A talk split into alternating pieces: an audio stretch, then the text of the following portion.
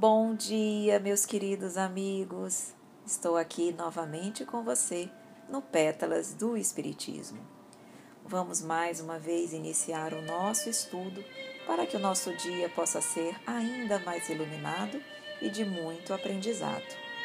A questão hoje que eu trago para vocês é a questão 15 do Livro dos Espíritos, que nos fala ainda sobre panteísmo.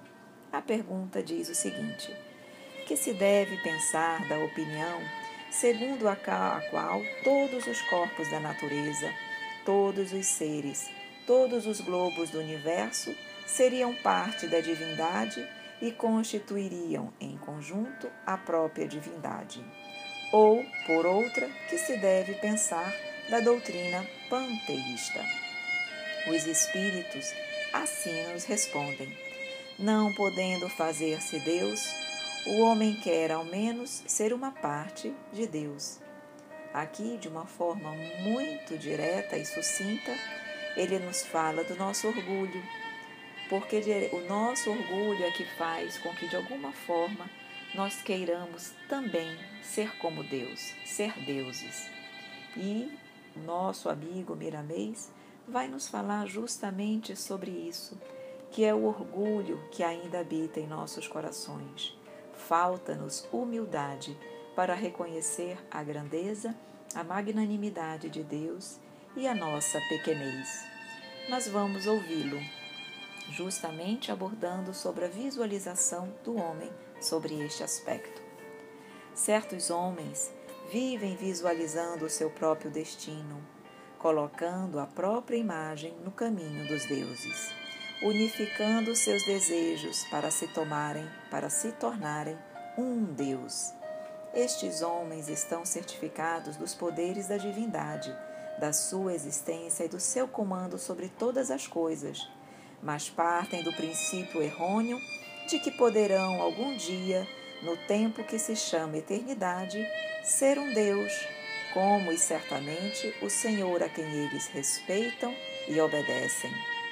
É tempo que se perde, é cogitação vestida de sonhos irrealizáveis.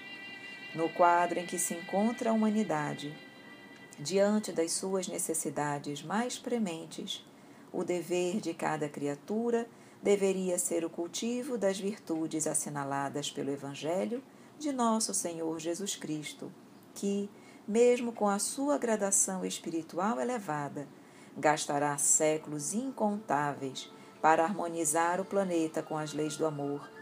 Virtudes essas que são reflexos dos atributos de Deus, recolhidas por Jesus pela sua sapiência na universalidade iluminada dos céus e entregue aos homens pela sua vivência daquilo que ensinou pela misericórdia divina, o que não deixa de ser a materialização do amor na terra apoiamos e incentivamos a visualização dos poderes espirituais na escala que iremos mencionar.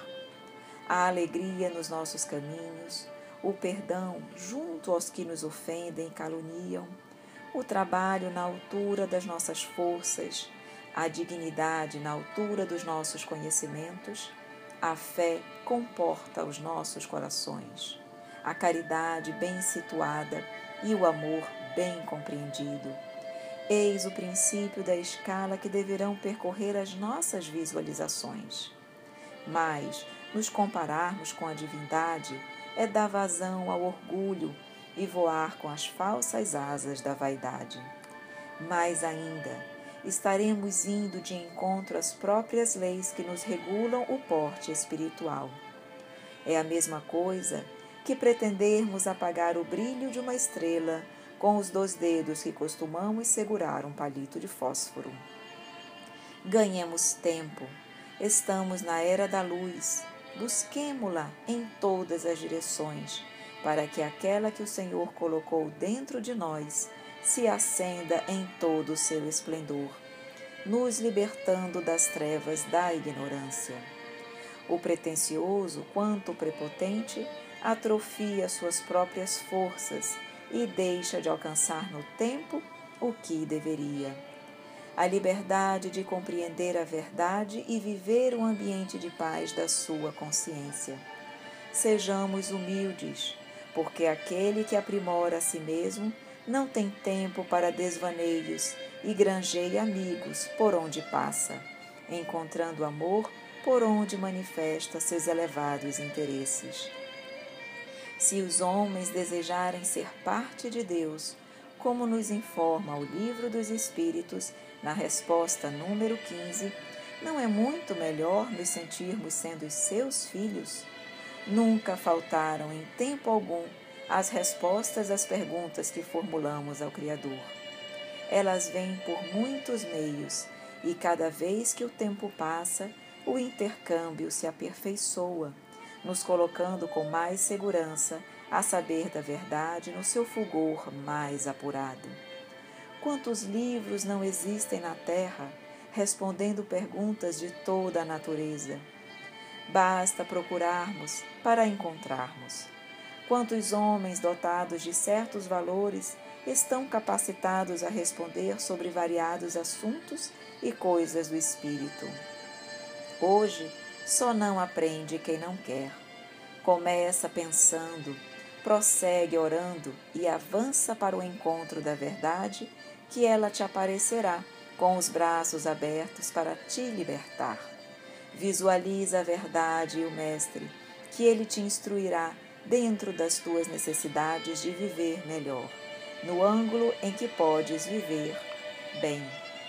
Aqui, mais uma vez, ele finaliza a sua mensagem nos incentivando ao aprimoramento, ao estudo, ao conhecimento, porque sabemos que o conhecimento também nos liberta. Então, o conhecimento, juntamente com o amor, com o crescimento espiritual, nos faz evoluir, nos faz caminhar para a perfeição. E meus amigos, essa é a mensagem que hoje eu gostaria de deixar com você.